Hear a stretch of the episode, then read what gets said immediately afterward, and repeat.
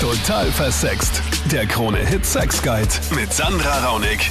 Salut und willkommen im Podcast. Total versext gibt's immer live am Dienstag von 22 Uhr bis Mitternacht. Und äh, diese Woche im Studio für deine Beratung mit dabei Psychotherapeutin Dr. Monika Wokrauli. Und in diesem Podcast fasse ich immer die Fragen der letzten Sendung zusammen. Da kann es um Beziehung gehen, aber auch um außergewöhnliche Interessen, so wie beim Christian. Er steht drauf, in seine Freundin hinein zu urinieren. Ja, sozusagen. Okay, und weiß sie davon, dass du das machst? Ja, ja, sie weiß das. Das weiß davon. Und ja, manchmal ist sie ein bisschen dafür und manchmal taugt sie halt nicht so. Okay. Also, Also ich meine, cool, dass sie so offen ist und mal sagt, okay, probier das mal aus, mach das mal, weil da gibt es sicher auch viele, die sagen, was? Never ever. Und ich meine, ja, wie, wie ich sie kennengelernt habe, war es ja, es war ja eigentlich eher das. Sie hat mich gefragt, ob ich das schon gemacht habe und habe gesagt, ja, passt, probieren wir es. Und ich finde das halt sehr anziehend. also doppeltes Glück. Du hast eigentlich was Neues entdeckt, dank ihr quasi. Ja, sozusagen. Ha, na gut, na schau, klingt doch schon viel positiver, das Ganze irgendwie. Ähm, Ja. Gut, Christian, aber jetzt wolltest du wissen, ob das mehrere Leute machen. Also ich finde, man muss immer nur auf Pornoseiten mal googeln, weißt du, wenn man so Suchbegriff Urin, Anpinkeln und so weiter eingibt, gibt's ja Millionen Pornos. Also ich meine, allein schon deswegen gibt's viel. Millionen Leute, die das schon gemacht haben, wenn auch nur auf Tape. Aber die machen das ja, weil es genug Leute gibt, die es draußen sehen wollen, weil sie es entweder nicht selbst erleben können oder weil sie es urgeil finden und die ganze Zeit machen. Also, Ja, aber man braucht ja immer einen Partner, der was auch dafür ist. Genau, und da hast du hier ein mega Glück, dass du jetzt eine Partnerin hast, die auch noch ehrlich sagt, okay, heute taugt's mir nicht so, heute taugt's mir sehr, probieren wir das mal aus, das ist ja voll geil. Jetzt nur noch kurz, ich meine, das, was ein bisschen außergewöhnlicher ist, ist dieses in sie hinein urinieren, weil normalerweise, oder normalerweise und Anführungsstriche, sieht man ja in den Pornos immer, wie sie sich gegenseitig in den Mund pinkeln oder auf den Körper oder wo es so ein bisschen auch um die Markierung geht, vielleicht des anderen, was man so von Hunden kennt, die an einem Baum pinkeln, wenn man das jetzt sehr vereinfachen möchte. Aber beim, beim Christian ist es so, er möchte wirklich in ihren Körper hinein urinieren. Ja? Ähm, jetzt muss man dazu sagen, Urin ist jetzt keine unsaubere Flüssigkeit, deswegen ist das jetzt nicht irgendwie was, was extrem unsauberes oder so, ja. Ähm, weil Urin ist teilweise sauberer als Spucke, muss man wirklich sagen, weil er so direkt aus dem Körper kommt. Aber Monika, ist das jetzt, woher kommt das, dass er das hin, in sie hinein möchte? Ist das noch eine zusätzliche Stufe zu diesem Anpinkeln quasi? Also tiefenpsychologisch betrachtet hat das schon etwas mit einem totalen Verschmelzungswunsch zu tun, mit einer Steigerung der Verschmelzung, die ohnehin schon beim sexuellen Akt, also beim Geschlechtsakt stattfindet, möglicherweise, ja. Also einfach, dass weiß ich nicht, dass die totale Innigkeit damit für euch erreicht wird. Und ich finde es auch total spannend, dass die Idee von der Frau kam in dem Fall, weil meistens sind es doch eher tendenziell, weiß ich aus meiner sexualtherapeutischen Praxis, die Männer, die diesen Wunsch haben und sich dann irgendwie nicht getrauen, den Wunsch zu äußern. Aber in dem Fall war das nicht so, sondern die Frau hat den Dammbruch geschafft. Also mit der richtigen Partnerin ist alles nur halb so schwer, wie du siehst. Dann der Peter, er ist bisexuell, konnte das aber noch nie in einer Beziehung offen ausleben oder sagen. Ja, kommuniziert, schon, aber die haben das halt schon mitgemacht in Swingerclubs und so, aber wir haben schon geredet drüber, aber Aber du hast dich immer mit Männern noch extra getroffen und hast es deinen Freundinnen Ja, ja. aber nicht gesagt. Ja, ja. Okay. Ja, schau, ich meine, natürlich, das kann man so leben, aber es wäre natürlich mein Herzenswunsch, dass du eine Beziehung führen kannst, wo du deiner Partnerin sagst, hey, schau, ich stehe auch auf Männer. Ich finde das voll nett, auch mal einen Mann einzuladen. Ich meine, grundsätzlich ist das für die Frau, könnte das auch sehr nett sein, dieses Male, Male, Female Ding, weißt du, diese Dreier mit einem zweiten Mann, wo der Mann auch nicht gleich so abgeschreckt ist von einem kreuzenden Schwert, eventuell, sehr, sehr wie man das sagt.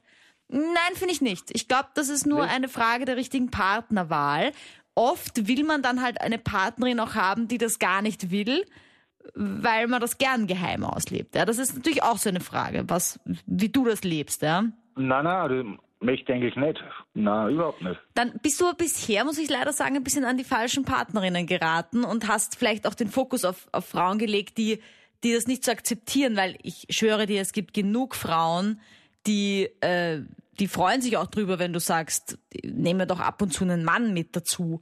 Und da stehe ich okay. drauf, weil es gibt ja sehr viele Männer, die wünschen sich einen Dreier mit einer zweiten Frau. Und da sagen die Mädels dann, ja, aber da bin ich eifersüchtig, keine Ahnung. Und viele sagen, ja, es wäre so schön, wenn der mal einen zweiten Mann einladen würde, damit ich mhm. da von zwei Männern verwöhnt werde. Ja, Eifersucht darf eh nicht sein. Ja. Aber gut, äh, mal zu Monika vielleicht so therapeutisch gesehen jetzt dieses, das, jetzt ist der Peter ja, wie alt bist du? Ähm, 43. 43. Jetzt ist der Peter 43 und hat eigentlich, weiß, worauf er steht, weiß, dass er bisexuell ist, hätte da viele Optionen, aber jetzt hat er das eigentlich immer geheim gelebt.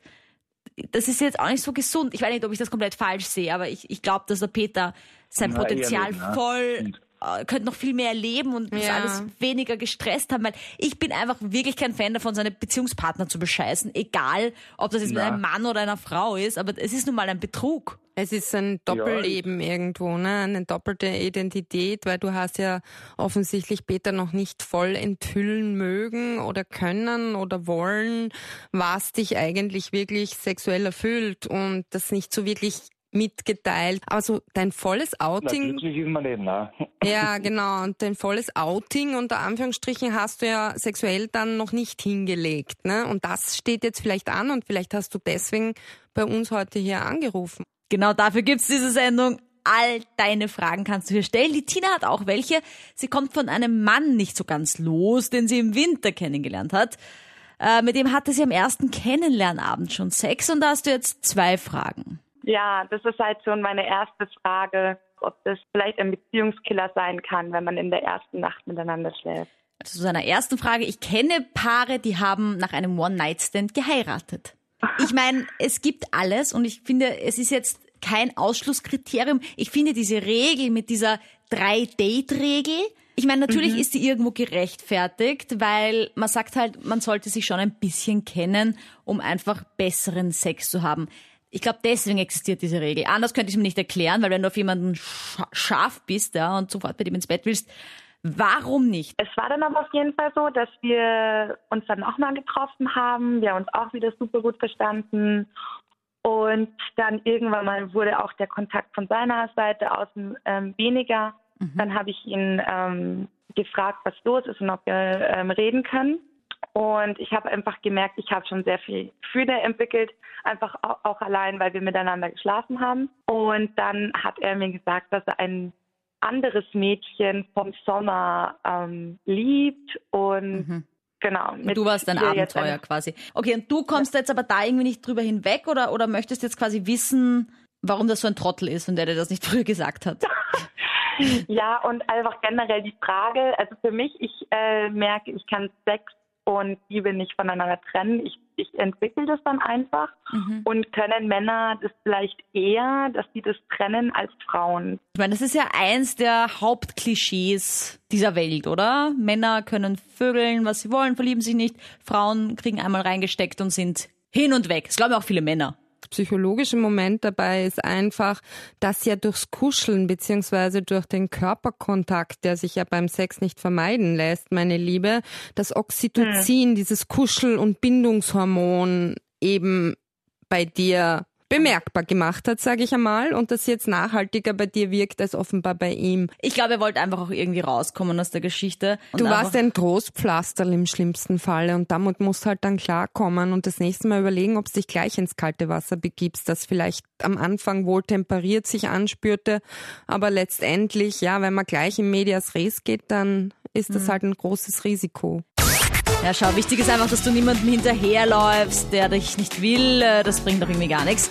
Nutz die Chance für deine Beratung auch nächsten Dienstag wieder auf Krone Hit. Wir starten wieder um 22 Uhr und ich freue mich, wenn du mir dein Abo da lässt. Auf meinem YouTube-Kanal Total Versext.